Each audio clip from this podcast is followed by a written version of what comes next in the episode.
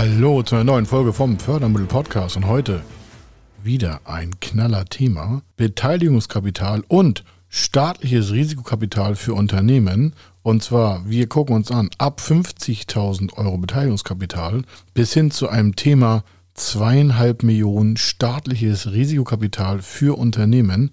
Das heißt, wir schauen uns an von analogen Beteiligungskapital für Unternehmen im kleinsten normalen Segment bis hin zu technologieoffenen Bereichen des staatlichen Risikokapitals. Und ein besonderer Insight hier vorweg, das Thema Beteiligungskapital hat nichts mit falschen Freunden zu tun und auch nicht mit unernsthaften, ungeplanten, amateurhaften Vorgehensweisen. Das ist eine ganz harte Nummer für einige Unternehmen und deswegen hier dieser wirklich wichtige, tolle mega Podcast. Nicht, weil wir den selber sprechen, sondern weil er schon so vielen Menschen geholfen hat, das richtige Kapital für sich ins Unternehmen reinzuholen und damit weiter zu skalieren, zu wachsen und weiter mit tollen Produkten in der Menschheit rumzuwirken. Also meine Empfehlung ganz besonders, ganz detailliert zuhören. Also bis gleich. Er ist Mr. Fördermittel, Buchautor, Vortragsredner, Moderator seiner eigenen Fernsehsendung zum Thema Fördermittel und Geschäftsführer der Feder Consulting. Mit seinem Team berät er kleine, mittlere und große Unternehmen rund um die Themen Fördermittel, Fördergelder und Zuschüsse. In diesem Podcast bekommen Sie wertvolle und entscheidende Informationen, wenn es um die Themen Investitionen, Innovationen und Wachstum in Unternehmen geht. Über 25 Jahre Erfahrung, mehrfache Auszeichnungen als Fördermittelexperte, mehrere Milliarden Euro betreutes Investitionsvolumen und über 11.000 Unternehmensprojekte. Davon können Sie jetzt profitieren. Hier ist der Fördermittel-Podcast mit Kai Schimmelfeder. Herzlich willkommen wieder mal zum Live-Talk mit Kai Schimmelfeder Mr. Fördermittel. Herzlich willkommen heute zum Thema Beteiligungskapital aus Förderprogrammen. Das ist ja auch wirklich ja. nochmal ein ganz besonderer Fokus, den wir hier heute haben. Wir hatten ja äh, beim letzten Mal schon uns über quasi ganz große Programme unterhalten, wo es auch um Beteiligung äh, ging. Das waren aber eher solche Sachen wie ich bin der Mark Zuckerberg der Zukunft. Ähm, heute darf es auch eine Nummer kleiner nochmal sein, glaube ich. Ja, auf jeden Fall ab welchen Größenordnungen macht es denn überhaupt Sinn, sich über Beteiligungskapital aus Förderprogrammen äh, Gedanken zu machen? Ist das schon, wenn ich nur eine Maschine anschaffen möchte oder geht es eher um äh, Unternehmensverlegungen oder ähnliche Geschichten? Also das äh, kleinste Programm fängt äh, so bis, bis 50.000 Euro an. Das ist äh, von der Technik her, und das ist auch nicht jetzt für Startup oder so, das ist für, für Solopreneure oder für Bereiche, die, also es gibt sogar ein Spezialsegment, da heißt es ähm, Frauen in die Selbstständigkeit. Dafür gibt es ein Beteiligungsprogramm, äh, also als Solopreneur oder für ähm, äh, benachteiligte äh, Zielgruppen gibt es auch ein Förderprogramm für Beteiligungskapital. Da reden wir von 50.000 Euro bis 150.000 Euro maximal Beteiligungskapital. Das hat auch nichts mit der Bank zu tun, das haben wir gleich hier abgegriffen. Und äh, da geht's, das ist ein Mezzaninfonds, Mezzanin-Fonds kann man auch in Google gucken, Mezzanine-Fonds. Und da sind auch alle Details hinterlegt. Und das ist etwas, was halt maximal eigentlich so bei 50 für die Zielgruppen, die da speziell hinterlegt sind. Also es ist ein Förderprogramm, das im Allgemeinen bis 50.000 Euro Beteiligungskapital liefert.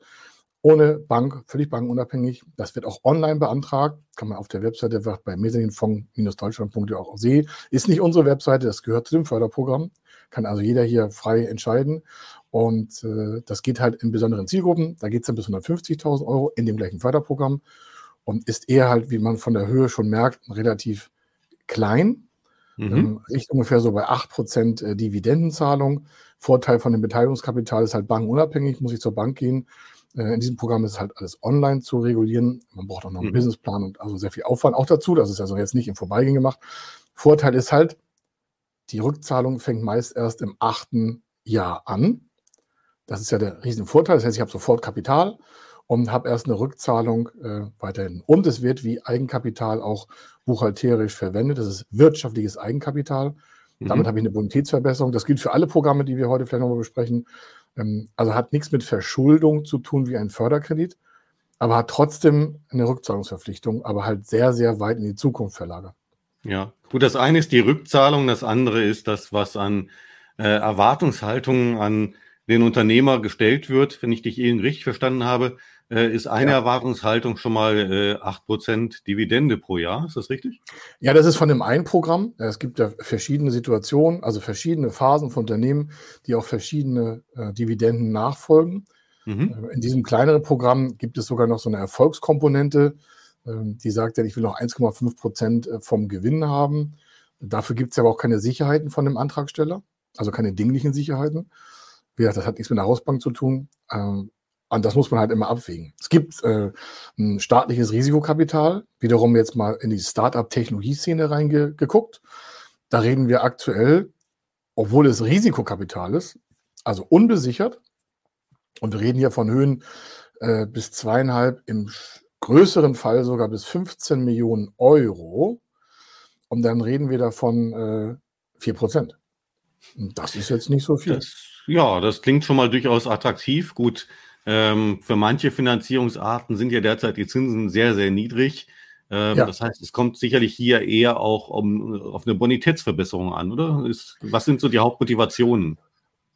Ja, die Hauptmotivation ist, man kann ja mit diesem, mit diesem Beteiligungskapital für diese ganze Range, die ich jetzt genannt habe, von diesen kleinen 50.000 bis hoch 15 Millionen oder auch größer, gibt es ja situationsbedingt Anforderungen. Das heißt, wenn ich jetzt einen Mittelständler nehme, weil mhm. du sagst jetzt so Bonitätsverbesserung, stellen wir vor, wir nehmen einen, einen Automotive-Zulieferer, einen Produktionsbetrieb, einen Handwerksbetrieb mit 70, 80 Mann, also eine gewisse Größe an Mitarbeitermenge und der möchte jetzt expandieren der will vielleicht einen Standort im nächsten Bundesland machen oder möchte ein Unternehmen kaufen. Vielleicht einen mhm. Konkurrenten oder von der Wertschöpfungskette her, der Wertschöpfungskette her den vorgelagerten oder nachgelagerten Punkt.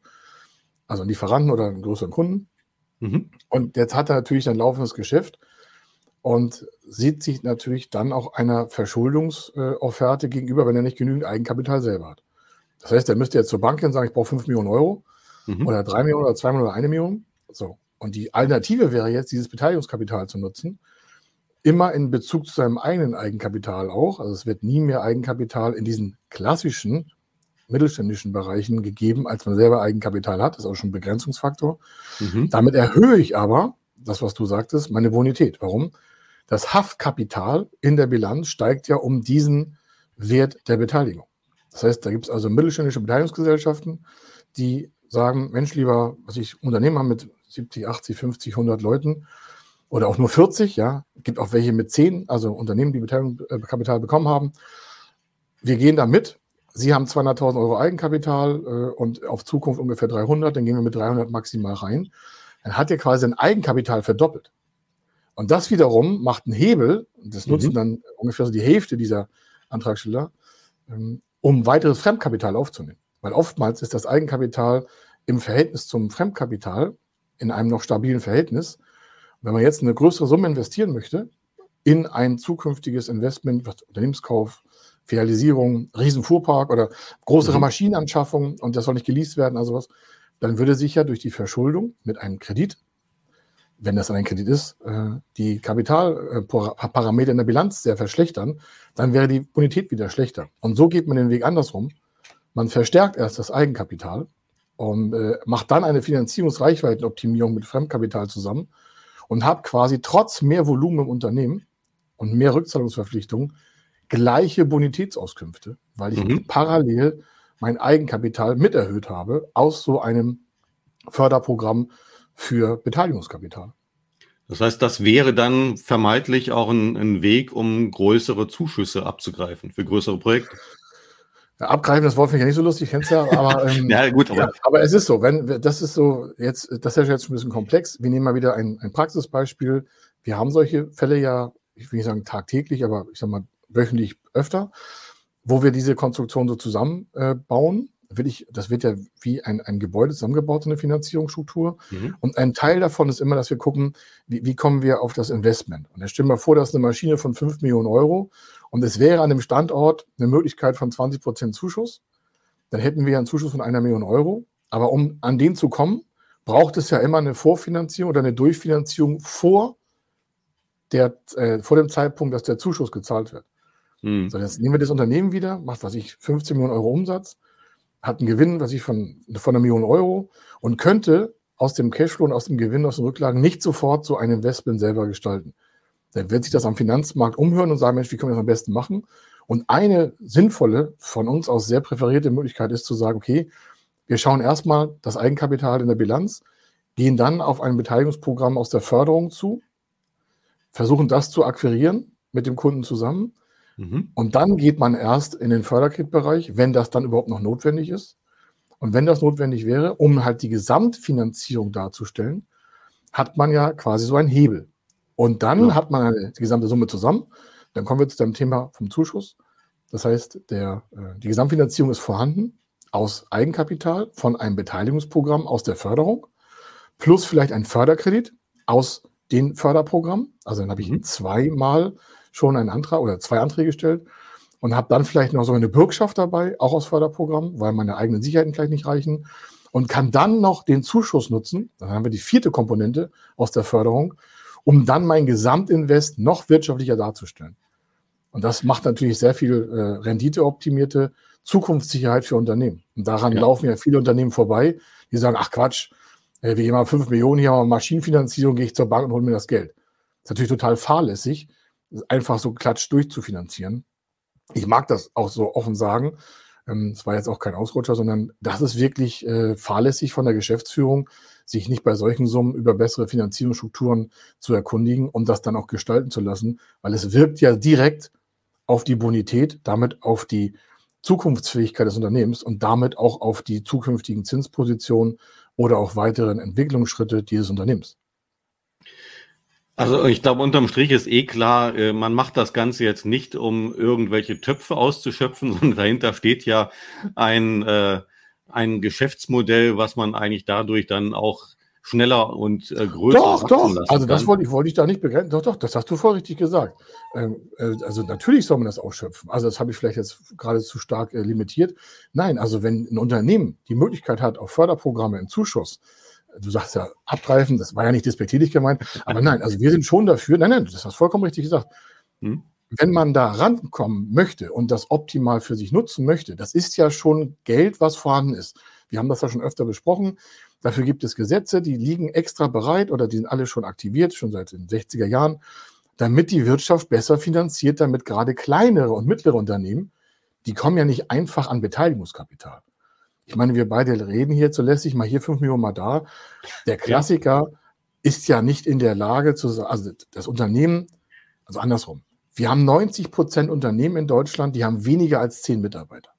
Mhm. 90 Prozent. Von den 3,6 Millionen Unternehmen ungefähr haben weniger äh, als, ähm, also neun von zehn haben weniger als zehn Mitarbeiter. Das heißt, wenn du durch deine Stadt gehst, durch dein Gewerbegebiet, ja, da wird es vielleicht ein bisschen anders sein, aber im Regelfall kannst du abzählen, 1, 2, 3, 9, alle weniger als zehn Mitarbeiter und der zehnte hat dann mehr als zehn. So, und diese über zehn, denen fällt es leichter, sich mit Beteiligungskapital oder Finanzplattformen in Deutschland auch zu verbinden. Mhm. Und der größte Teil der Förderung ist aber für Unternehmen, so in dem Bereich 10, 15, 20, maximal bis 49 Mitarbeiter. Dann habe ich ja gerade gesagt, ein Teil ist, der größte Teil ist unter 10 Mitarbeiter.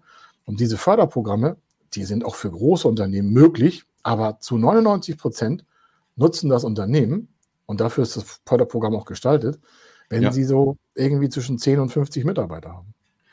Das sind alles jetzt äh, sehr, viele, sehr viele abstrakte Zahlen. Versuchen wir es vielleicht mal an einem Beispiel ja. zu machen.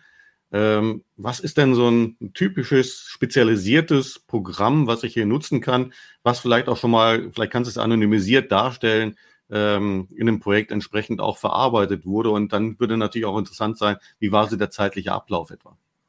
Ja, also äh, vom Ablauf her, da kann man so parallel schon eine Zeitschiene packen. Das ist ein klassischer äh, Produktionsbetrieb, äh, stellt äh, Schränke her, mhm. Elektroschränke, und für, für Fahrstuhlbereich, also das sind die Steuerungsschränke, damit so ein Fahrstuhl funktioniert. So peng, ja. Mhm. Also wenn wir vorm Fahrstuhl stehen und draufdrücken, passiert ja irgendwo im Hintergrund etwas, damit der Strom fließt genau. und die Türen aufgehen und sowas. Und diese Steuerungseinheit, so die wird produziert. Und die, dieser Lieferant, der äh, wird beauftragt von Fahrstuhlfirmen als Zulieferer. Und die kriegen das Geld immer dann, wenn, der, wenn das fertig eingebaut ist und eine Abnahmebescheinigung, das hat ja einen hohen Sicherheits- und, und äh, sagen wir, Alarmwert. Ja? Also so eine Steuerung ist ja lebensbedrohlich, wenn sie falsch läuft. Also muss da noch ein Gutachter ran, also was heißt also von der Beauftragung bis zur Bezahlung für diesen Lieferanten vergehen teilweise sechs, sieben, acht Monate. Warum? Der kriegt erst sein Geld, wenn die Fertigstellungsbescheinigung vom Gutachter abgestempelt wurde. Dann darf er eine Rechnung schreiben. So, jetzt kannst du dir vorstellen, so ein Schrank kostet vielleicht 300.000, 400.000 Euro. Kann ja sein. Wow. Große Forschanlage oder eine kleine mhm. Forschanlage. Und jetzt hat er laufendes Geschäft und hat vielleicht 30, 40 solcher Aufträge. Dann reden wir schnell mal von 10, 15 Millionen Euro permanent Bedarf der Liquidität. Mhm. Jetzt will der expandieren. Also das ist jetzt ein Realfall. Ne? Jetzt will der expandieren. Ja. Die Zahlen sind, sind also alle live jetzt. Ich sage den Namen nicht, aber so. so. Jetzt kann er zur Bank gehen und sagt die Bank, naja, ähm, schwierig, das vorzufinanzieren, weil es ja eine rollierende Einheit. Wie wollen Sie denn damit wachsen? Weil der müsste ja zurückzahlen. Mhm. Das heißt, während der das nutzt, das Kapital, fängt ja schon meist die Tilgung an. Das ist ja kontraproduktiv. Also er würde sich mit einem Förderkredit oder mit einem Hausbankkredit um, was ich, 5, 6, 7, 8 Millionen Euro verschulden. Der braucht ja nicht 15 Millionen Vorfinanzierung, der mhm. braucht ja nur den Teil, für die Zeit, wo er das vorfinanziert, also ungefähr sieben, ja, acht Monate. Mhm. So, jetzt reden wir mal von, von, von, der Hälfte, dann reden wir vielleicht von fünf Millionen Euro. In diesem Fall waren es jetzt sieben. Also wir bleiben bei der Realität, genau. Das waren sieben Millionen Euro. Und äh, dann haben wir das halt strukturiert. Sieben Millionen Euro Bedarf. Die Beteiligungsgesellschaft ist äh, in Höhe des Eigenkapitals mitgegangen. Das Eigenkapital in diesem Fall war in dem Unternehmen schon 1,5 Millionen Euro, also schon nennenswert.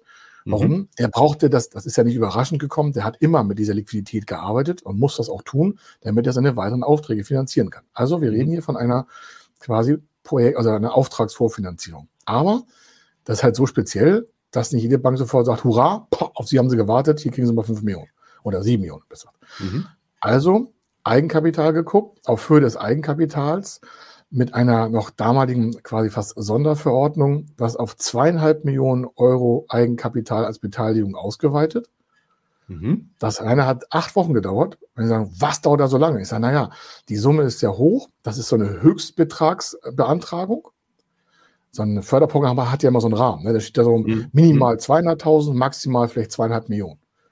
Und wenn man in die zweieinhalb Millionen anfahrt, äh, also wenn man die, die anfordert, und die quasi diese, quasi diese Anfang, also diesen Antrag so hochfährt mhm. in der Summe, dann fängt das sofort an quasi zu leuchten, weil das halt die Höchstbetragssumme ist. Das heißt, ja, Grenze. Ja, die Grenze quasi.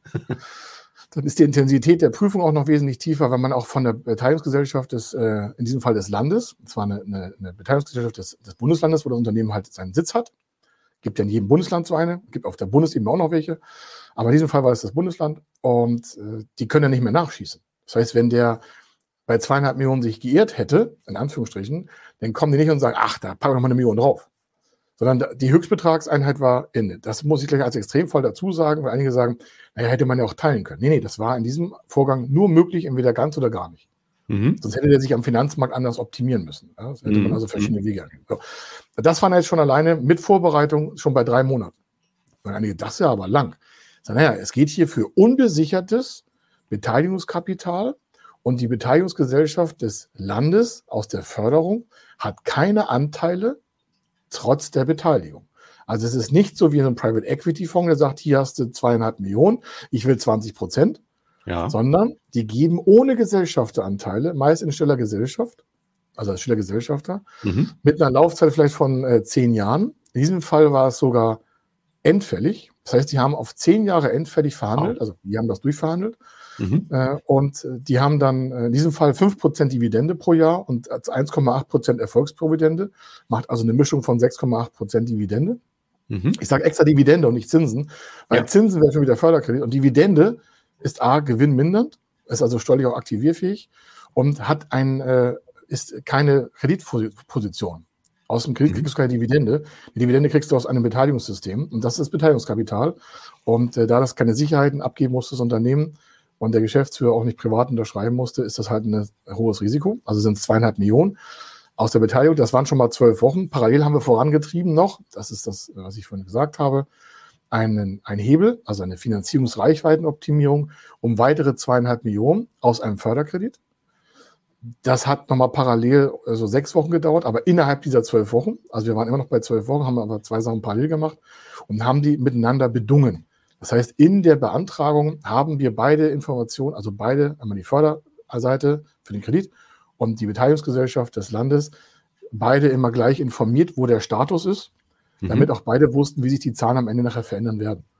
Und da jetzt in diesem Fall das optimal äh, aufgebaut wurde, also zweieinhalb Millionen Fremdkapital, zweieinhalb Millionen Euro ähm, Eigenkapital, war die Bonität auch nicht verschlechtert, ganz im Gegenteil, Bilanzsummen wurden erhöht, Aufträge wurden verbessert und der hat dann wirklich nochmal einen Sprung im Umsatz um fast 25 Prozent gemacht. Ähm, das als, als Ergebnis, wenn jemand wachsen will, mhm. ist das halt ein Riesenhebel. Ja. Und wir reden jetzt hier insgesamt von mit Auszahlung und Nachprüfung von fast 15 Wochen. Das findet einige voll, voll äh, lang. Aber es war ja auch für ein Zehn-Jahres-Programm dann, ne? Ja, das muss man dazu sagen, aber das ist natürlich für jemanden, der sich damit nicht beschäftigt, klingt das so dreieinhalb, vier Monate, das, boah, das ist ja Wahnsinn. Ja, kann man so sagen, aber das ist schon relativ schnell.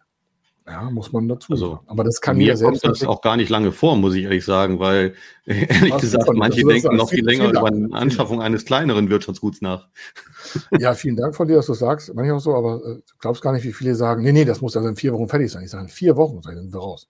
Also das fassen wir gar nicht an. Wenn jemand unter Zeitdruck so Komponenten zusammengebaut haben möchte von uns, dann sind wir raus. Das ist wie, man geht ja auch nicht äh, auf eine Mars-Mission. Ich vergleiche das immer mit so einem Raketenbereich ähm, und sagt, naja, in vier Wochen muss das Ding abheben. Ja, das kann man gerne machen. Ja, ist mhm. halt dann äh, Kacke. Ist ja. halt so. Weil das Risiko, dass da was explodiert, ist ja 100 Prozent. Ist das schon einer der, der typischsten Fehler, die man so macht, dass man versucht, es so das Knie zu brechen? Ja. Das kommt einfach daher, und das ist auch eine Botschaft an die Zuhörer und Zuschauer, da sie das noch nicht gemacht haben, lassen sich einfach vorne mehr Zeit. Warum? Es ist neu. Und es muss parallel in ihrem offenen, äh, in ihrem Arbeitsprozess ja irgendwie integriert werden. Äh, sie können das nicht einfach an Steuerberater Wirtschaftsprüfer abgeben, sondern sie sind ja Teil des ganzen Vorgangs und äh, müssen sich auch gedanklich und mental darauf vorbereiten. Warum? Das eine ist ja jetzt mal über fünf Millionen zu reden. Das andere ist, die dann auf dem Konto zu haben und sie dann auch geschickt so einzusetzen, wie es vorher geplant war. Aber während dieser drei Monate können sich ja auch nochmal Marktgegebenheiten verändern. Das heißt, man muss permanent so eine Watch haben, also einen Radarschirm, äh, was passiert da eigentlich? Weil wenn das Geld erstmal geflossen ist und die Verträge sind vorunterschrieben, das sind ja Verträge. Und das ist wie jeder Vertrag auch, der ist einzuhalten. Und da gibt es ja jetzt auch keine, ich sag mal, keine Kindergartenveranstaltung, wo man sagt, ja, pff, mal hü, mal hot. Nee, nee, das hat schon was mit Planung, Konzeption, Verantwortlichkeiten zu tun. Hier geht es ja auch um die Arbeitsplätze der Arbeitnehmer in dem Unternehmen. Äh, die wollen ja auch, dass die Geschäftsführung da verantwortlich handelt. Und äh, das Darauf gucken wir auch. Warum? Mhm. Am Ende heißt es ja, ja, die Fördermittelberatung hier von Feder Consulting, die haben da irgendwas hingeschrieben. Sagen, nee, nee, nee, das haben wir alles schon so runterdekliniert. Das ist dann wie so ein Fahrplan. Also wir ja. machen das eher konservativer. Das mögen vielleicht auch nicht alle, aber, aber wir machen das so konservativ, weil wir das seit 25 Jahren machen. Und das ist halt der Vorteil. Also, der erste große Fall ist, übers Knie brechen geht gar nicht. Das ist aber wahrscheinlich auch genau der Punkt, wo dann früher oder später vielleicht auch Menschen zu dir kommen, Unternehmer zu dir kommen, die vorher sich schon mal die Finger verbrannt haben. Ähm, die ja, vielleicht, ich will das vielleicht, das war jetzt ja, ist ja jetzt offen, wir haben ja jetzt irgendwie nichts groß abgesprochen. Hm. Kurzer Einschnitt, hat nichts mit Beteiligung zu tun. Ich habe heute Morgen eine Anfrage bei uns im Sachverständigenbüro bekommen, das ist ein anderes Gebäude, andere Ansprechposition, da geht es um den, äh, eine Schadensregulierung. Warum? Die schreiben uns an, das ist ein großes Unternehmen, die haben, äh, das hat nichts mit Beteiligung zu tun, mhm. aber der Fall könnte auf alles zutreffen. Die haben den Antrag zur steuerlichen Forschungsförderung gemacht. Wir hatten da ja schon mal was zum Thema Innovation. Und äh, die haben sich nicht so drum gekümmert und haben gedacht, wenn sie diesen Antrag stellen, können sie jeden, jede Mark, die sie da, oder jeden Euro, den sie investieren, würden sie quasi im nächsten Monat als Zuschuss bekommen. Steuerliche mhm. Forschungsförderung ist aber eine steuerliche Forschungsförderung, wie das Wort schon heißt. Da geht es halt um steuerliche Vergünstigung. Und wann werden die aktiviert? Wenn die Bilanz geschrieben ist. Das heißt, die haben jetzt investiert, und ich will mal kurz die Summe sagen, 2,5 Millionen Euro. Mhm. Eigene Applikation gemacht. Ein Riesen, ein Riesenunternehmen, ja. Total mhm. coole Leute, echt coole Leute. Hatten wir vor fünf, sechs Jahren mal bei uns im Vortrag. Jetzt fragt sich jeder, warum waren die nicht bei Ihnen? Ich sage ja, ich weiß nicht, warum die uns nicht gewählt haben. Wir müssen uns also nochmal in der Akquise verbessern wahrscheinlich oder in der Sichtbarkeit. Jedenfalls haben die eine Beratung genommen und ich kann es auf die Bibel schwören. Also jetzt heute Morgen frisch reingekommen. Und nur damit die Leute sehen, woran kann sowas scheitern. Jetzt haben die ein Defizit von 2,5 Millionen Euro. Jetzt passt der Cashflow nicht. Der passt jetzt überhaupt nicht. Jetzt sind natürlich total aufgeregt. Jetzt ist da schon der Wirtschaftsprüfer am Drehen. Ähm, bei der Bank wurde, hat man dann sich äh, geeinigt vorher, dass das Geld alles fließt, wenn dann die Aktivierung kommt. Jetzt haben die die zweieinhalb Millionen aktiviert und stellen fest, oh, das gibt es gar nicht dieses Jahr, sondern wenn wir fertig sind mit dem Projekt, also sind schon mit dem Projekt fertig, mhm. äh, sondern das gibt es nächstes Jahr, wenn deren Bilanz abgeprüft ist und das ist Juni 2022. Die haben jetzt also für acht Monate ein Loch von zweieinhalb Millionen Euro. Mhm. Das ist jetzt nicht lustig für die und Weihnachten wird auch kein Spaß. Ja. Das ist das Problem, wenn man sich mit, ich sag mal, wirklich mit Amateuren beschäftigt in der Beratung. Warum? Das ist halt hier kein Kindergartengeburtstag und bei zweieinhalb Millionen Euro hätte ich auch erwartet, dass dort ein Prüfungsszenario einsetzt und sagt, wie ist die Liquiditätsplanung? Aber die haben die einfach im Stich gelassen und dann haben wir gleich und gesagt, okay, was ist denn hier mit der, mit der Beratung? Um das jetzt zurückzuführen, weil wir heute Beteiligungskapital machen, exakt das Gleiche. Wir reden hier nicht von Friendship oder mit Freundschaften von Beteiligungskapital, sondern das ist ein wirtschaftliches Gut, das ist eine Ressource, die habe ich professionell zu bedienen und professionell zu beantragen. Und dann mhm. ist das auch fantastisch. Also es will ja keiner nicht fördern, sondern wie gesagt, gibt es da Gesetze für, soll gefördert werden. Aber die Hohlschuld des Geschäftsführers, die hat auch was mit Verantwortlichkeit und Qualität zu tun. Mhm. Ja, also ich denke, das ist jetzt klar geworden. Ähm, wir reden hier nicht über, über Spiele, die man mal nachträglich mal leicht wieder justieren kann, sondern es sind schon enorme Verpflichtungen, die man da eingeht. Und die ja, auch gigantische Chancen aber auch, Klaus. Das was, ja, stell dir mal vor, du ja. könntest sagen, Mensch, ich kann, so der klassische Bereich für Beteiligungskapital, wenn es jetzt nicht Startup ist, ist so Unternehmenskauf. Das ist so in, in sieben von zehn Fällen, wenn wir Beteiligungskapital oder wenn wir Unternehmenskäufe äh, begleiten, wir machen ja immer den Käufer, dann ist es, oder optimieren den Verkäufer an seiner Struktur, dann ist es Beteiligungskapital dabei. Warum? Weil ja nachweislich das so ist, dass 70 äh, Prozent äh, der Unternehmenskäufe zwei Jahre nach dem Kauf äh, einfach kein großes Wachstum haben. 30 Prozent haben Wachstum, 70 Prozent nicht. Woran nicht das? Ja, die, die frisst der Kapitaldienst auf.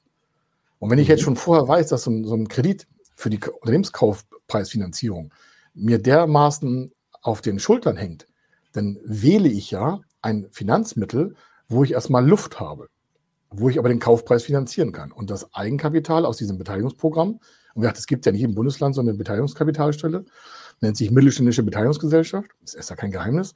Mhm. Aber bitte nicht einfach mal anrufen, sondern professionell mit Unterlagen da auftreten und sagen, ich habe mich hier jetzt mal ein paar Wochen vorbereitet, ich weiß, wie alles funktioniert. Ich habe Bilanzen, ich habe BWA, ich habe Projektskizze, ich habe das, das, das, das, das, das, das.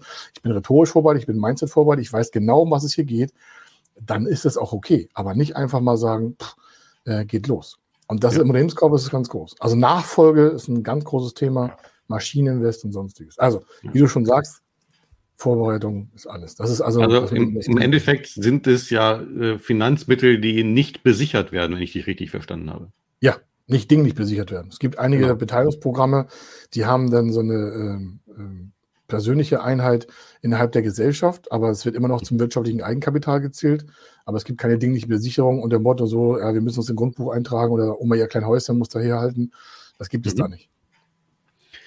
Gibt es dort äh, spezielle Programme für spezielle äh, Situationen? Also wird zum Beispiel eine Unternehmensverlagerung anders ähm, gefördert als äh, ein Investitionsprogramm in neue Technologie zum Beispiel?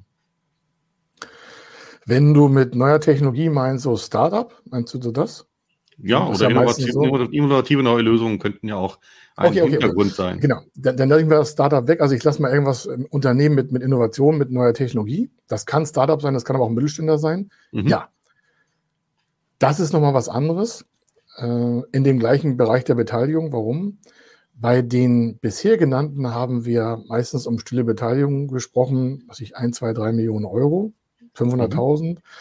die ohne Gesellschafterverwässerung, also ohne Anteilsübertragung Geld als Eigen, in Eigenkapitalform überlassen. Laufzeit X haben wir jetzt schon was besprochen. Für den Technologiebereich, also da, wo es meistens um junge Unternehmen geht, wo es mhm. meistens um Unternehmen geht, wo nicht absehbar ist, ob das erfolgreich wird. Mhm. Das ist also ein ganz anderer Risikolevel. Da gibt es andere Beteiligungsprogramme für, also wirkliches Wagniskapital, also wirklich Venture Capital mhm. aus Förderprogramm. Wir hatten, ich glaube, letzte Woche haben wir das ja auf der EU-Basis mal besprochen. Das will ich jetzt nicht groß wiederholen, aber da hatten wir Beteiligungskapital für ähm, Startups, junge Unternehmen und auch KMUs im Innovationsbereich, was du eingangs sagtest, von wegen der, der nächste, äh, das nächste Facebook oder das nächste Metaverse. ähm, 15 Millionen Euro. Wenn wir das mhm. auf dem deutschen Boden halten und nicht gleich in die EU stürmen wollen, wozu ich auch immer oft rate, weil das meist schneller geht und nicht so viel Wettbewerb hat, mhm. so ein mhm. Förderprogramm auf der deutschen Ebene, dann reden wir von bis zu zweieinhalb Millionen echtes Wagniskapital. Also da steht auch wirklich staatliches Risikokapital. Mhm. Zweieinhalb Millionen Euro. Und da reden wir, also auch da, null Sicherheiten. Und oftmals werden da sogar die Dividenden äh, gestundet. Das heißt, da werden die ersten, es gibt ein Förderprogramm, da wird die ersten vier Jahre weder eine Rückzahlung vereinbart noch eine Dividendenzahlung vereinbart, sondern man, hat, man, man nutzt eine Option auf Wandel. Das heißt, nach vier Jahren setzen sie sich zusammen oder mit einem mhm. Vorvertrag nach vier Jahren zusammengesetzt. Sie sagen, okay, äh, wir hätten gerne unser Geld wieder. Okay, das ist natürlich vorgeklärt, aber oder wir verlängern nochmal oder wir nehmen erst dann Anteile zum nominalen Wert. Und das ist ein Riesenunterschied, weil wenn jemand sich das noch nicht mit beschäftigt hat, dann will ich mal kurz erläutern, was das heißt.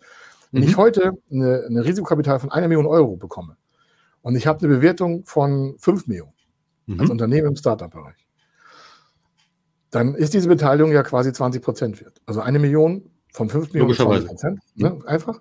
So, jetzt würde man im normalen Real Life, wenn wir mit VC-Gebern reden, äh, was, was ich, große Fonds, die alle schon mal gehört haben, wo mhm. es richtig um harte VC, knallerharte geht, ja. Mhm. Und ich meine nicht knallhart, da geht es ja richtig äh, um die Wurst in. Dann nehmen die an dem Wertzuwachs des Unternehmens teil. Das heißt, wenn ein Unternehmen weiter wächst, dann wächst die Bewertung des VC-Gebers bei den klassischen VC-Gebern mit. Wächst das Unternehmen auf 10 Millionen Wert, verdoppelt sich diese 1 Million zu 2 Millionen. Das ist ja deren Motivation ne? auch, oder? Genau, das ist deren Motivation. Du siehst also, also super, oh, das, das, oh, ich danke dir, dass du es gesagt hast. So. Habe ich wieder total vergessen zu Nee, nee, genau, das ist das Richtige.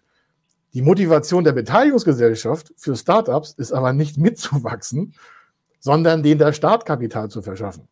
Die mhm. gehen raus wie rein zu nominal. Das heißt, gehen die zu einer Million rein, gehen die auch zu einer Million raus, selbst wenn die in fünf Jahren zehn Millionen Wert äh, haben, das Unternehmen, woran sie beteiligt sind, mhm. still, dann sackt quasi deren Bewertung auf 10% runter, aber das ist auch egal warum, die gucken nur auf den Euro-Wert. Das heißt, es gibt zwar ein, zwei Ausnahmen vom Beteiligungsprogramm, aber mhm. im Regelfall ist es so, die gehen mit einer Million rein und gehen mit einer Million raus. Und haben eigentlich nur als Gewinn zwischendurch die Dividende. Ja, und äh, die wird dann manchmal auch sogar endfällig verhandelt. Das heißt, da ist gar keine Kapitalbelastung für mhm. so einen Technologieantrieb drin. Das ist etwas ganz anderes, obwohl es bei beiden drüber steht, also was wir bisher besprochen haben, Beteiligungskapital. Aber das eine ist so Unternehmenskauf, da erwartet man jetzt keinen Skalierungseffekt. Mhm. Warum? Es gibt genügend Studien, die zeigen, so eine PMI, also eine Post-Merger Integration, also eine, die Phase nach dem Unternehmenskauf, ja, ja mhm. also Merger, die ist jetzt nicht gerade dazu geeignet zu sagen, oh, jetzt werden wir aber den Umsatz verfünffachen. Hingegen bei einer Technologieentwicklung, das Wort heißt ja Technologieentwicklung, Innovation, da reden wir von einer Marktingangsetzung und von einem gewünschten Potenzial, das vielleicht europaweit, weltweit irgendwie mal einen Markt greift. Mhm. Und dann reden wir von Skalierung. Und dann ist das da wirklich 100% Risikokapital. Und trotzdem ist es in dem Beteiligungsprogramm der Förderung nur nominal raus wie rein. Prima. Äh, wir sind schon wieder etwas, äh, klein bisschen über die Zeit, aber eine Frage möchte ich da noch mit einschließen. Ähm, du sagst vorhin, ja, dein Fokus äh, oder deine Bemühungen belaufen sich immer darauf, das erstmal innerhalb Deutschland zu versuchen umzusetzen. Ähm, ja. Dann gibt's natürlich den EU-Bereich.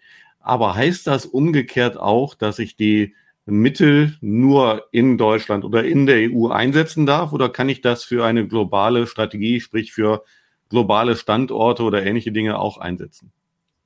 Äh, die Mittel aus, also grundsätzlich kann man, der Antragsteller muss auf dem Hoheitsgebiet investieren. Standardsatz. Mhm. Der Antragsteller mhm. muss auf dem Hoheitsgebiet investieren. Habe ich also eine Anfrage in Deutschland, also ein Projekt, ähm, und der hat sein Büro in Timbuktu, dann wird das nichts. Hat er sein Büro in Hamburg, Düsseldorf, Erfurt, Dessau, Cottbus, ähm, Kaiserslautern, Stuttgart, München, äh, Flensburg, sonst was, also ja. in Deutschland. Und, äh, und der Antragsteller ist halt hier auch verortet, GmbH meistens oder AG. Mhm. Dann haben wir hier vollen Zugriff drauf. Und wenn da drinnen steht in der Projektierung, wir wollen damit auch ein Büro in New York eröffnen, mhm. dann ist das möglich. Was nicht okay. geht, ist, ich habe, äh, ich bin äh, Staatsangehörigkeit wegen Deutsch, ja, oder äh, was weiß ich, ich bin Ägypter oder ich bin Israeli, wohne aber in Deutschland, mhm. will hier einen Antrag stellen für eine Eröffnung in New York. Das geht nicht. Egal welche Staatsangehörigkeit mhm. ich habe, wenn, ich, wenn das Unternehmen nicht in Deutschland ist, kann ich den Antrag nicht stellen. Die Investition mhm. selber ist nicht auf Deutschland begrenzt. Auf der EU-Ebene ist das schon ein ganz anderer Schuh. Da wird eher erwartet, dass eine nationale äh, Expansion, die vielleicht schon stattgefunden hat, in eine internationale überführt wird mit dem Beteiligungskapital. Mhm. Ein Büro, was ich in Shenzhen oder in, in, in, in Tokio oder in New York oder in Silicon Valley, eine Dependance oder whatever. Warum? Da geht es ja auch darum, vielleicht die richtigen Human Resources, also genau die, die richtigen Mitarbeiter weiter für die Expansion zu finden. Mhm. Und wenn ich natürlich, was ich sitze in, in Frankfurt und äh, super Technologieunternehmen, wir kriegen eine Zusage aus Europa, also aus der EU, mhm. und über was ich 10 Millionen Euro oder was auch immer. Und äh, in dem Plan steht, naja, wir glauben schon, dass wir hier im Taunus 5000 Mitarbeiter befinden, die uns unsere neue Applikation äh, codieren. Mhm. Ich glaube, es wird nicht funktionieren. Aber die werden ja weltweit nach den besten Fachkräften suchen, um halt diesen Weltmarktführer oder Globalführeranspruch überhaupt auf die Strecke zu bringen. Also siehst, mhm. Antragsteller immer in Deutschland oder in der EU, wenn es eine EU ist. Für uns zählt ja. immer Deutschland. Und dann ist die Investition weltweit. Also mal angenommen, ich hätte die Idee, irgendwie ein IT-Service Center äh, in einem Nicht-EU-Staat aufzubauen, dann wäre das auch förderfähig, weil es zu meinem Business Wenn, wenn der Haupterwerb, da, da, muss ja der Haupterwerb aber in Deutschland sein. Du kannst nicht sagen, ich habe hier ein virtuelles Office äh, in Deutschland ja, und ja. Äh, plane mein, ja, mein Hauptum, das, das, das, geht nicht. Also es muss schon. Nee, so aber wenn das im Prinzip so wäre, nehmen wir ein konkretes Beispiel. Ich würde ein, ein Büro in Georgien aufmachen, stelle mir da zehn Mitarbeiter ein und die machen Service für deutsche Kunden, dann wäre das in Ordnung. Hm, kommt auch dran, wo der Antragsteller sitzt. Also das muss ja in, in Deutschland, Deutschland sitzt der Antragsteller zum Beispiel. Der braucht ja hier eine Verwaltung, der braucht ja hier schon Umsätze. Ja, ja klar. Dann, dann geht das. Also wenn der hier sein Hauptgeschäft hat, ist das, ist das okay. Das ist ja dann mhm. meistens. Und mhm. dann äh, wechsle ich in andere Länder und mache da Dependancen, weil da vielleicht die Mitarbeiter sind oder sonstiges. Ähm, dann bekomme ich das Beteiligungskapital, ist kein Problem. Mhm. mhm. Aber wenn das innovativ ist, weil wir gerade bei Technologie waren, es wird, und jetzt wieder noch das nächste Programm dann da drauf, wenn ich jetzt einen Zuschuss noch da zusätzlich haben möchte für meine Innovation, das kriege ich nur für die Mitarbeiter, die hier in Deutschland sozialversicherungspflichtig beschäftigt sind. Mhm. Ich könnte zwar mit dem Beteiligungskapital die Vorfinanzierung für die Mitarbeiter weltweit haben, aber den Zuschuss für die Entwicklung von irgendetwas kriege ich dann nur als Antragsteller aus Deutschland, okay. ähm, äh, wenn ich denn hier wieder verortet bin. Also das, du okay. kannst also, das hast zwei Strategien oder sag mal zwei Blickpunkte. Das eine ist die globale Expansion, das andere ist die Entwicklung, die vielleicht in Deutschland stattfindet. Das mhm. geht aber beides auch zusammen kombinierbar. Mhm. Ja, das ist äh, nicht der Regelfall, aber das kommt in der Hälfte der Fälle vor. Ja, also auf jeden Fall sehr, sehr spannend, auch dieses Kapitel mit in seinen Betrachtungen äh, einzuziehen. Vor allen Dingen, wenn man eben schon ein solides Unternehmen hat, was jetzt den nächsten Wachstumsschritt machen möchte. Ich glaube, das, das sind die Situationen, wo es besonders häufig und spannend sein kann. Auf jeden ja. Fall. In diesem Sinne, vielen Dank, Kai. Und äh, ja, auch nächste Woche geht's wieder weiter zu einem weiteren spannenden Thema. Ich sage dir schönen Dank für die Zeit. Danke. Tschüss. Wenn Sie wissen wollen, ob Ihre geplanten Investitionen förderfähig sind und wie Sie zu den richtigen Förderprogrammen kommen, dann gehen Sie auf die Website www.fördermittel-testen.de. Dort können Sie Ihre Projektdaten an das Team von Feder Consulting übermitteln und erhalten dann ein Ergebnis zu den möglichen Förderprogrammen gesendet. Viel Erfolg und eine gute Zukunft.